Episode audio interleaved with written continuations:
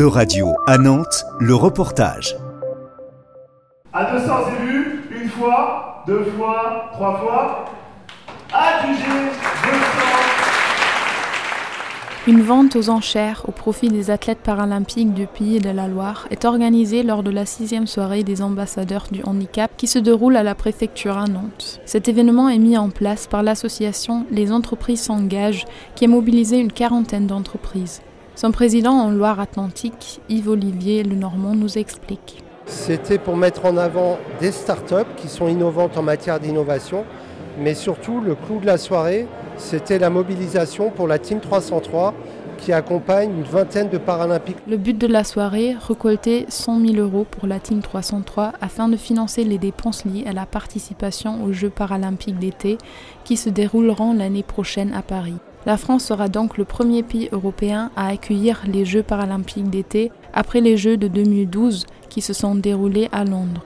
Malheureusement, des organismes tels que la Team 303 pour aider les athlètes paralympiques financièrement n'existent pas dans les autres régions, comme le regrette le vice-président de la Team 303, Patrice Méran. Et c'est là que c'est un, gros problème. Parce qu'on veut éviter que les familles euh, prennent sur leurs fonds propres pour payer euh, les besoins nécessaires pour nos athlètes.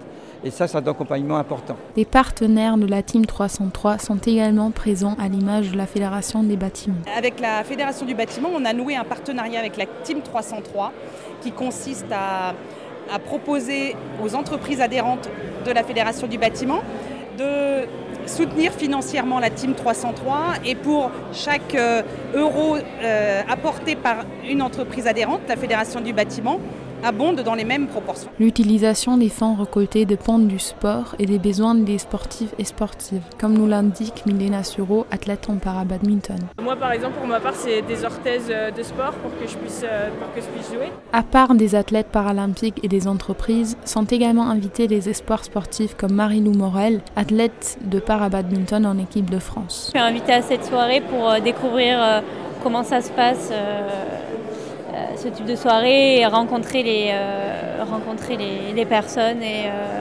peut-être pour m'accompagner pour le futur pour mon projet sportif. La soirée est un succès, Yves-Olivier Le Normand constate. Donc on est à 87 000 euros pour la soirée, donc c'est ultra positif. Tout cet argent il va être versé aux Paralympiques. Et la soirée s'achève par un concert du groupe de jazz de l'Université de Nantes ainsi qu'un buffet.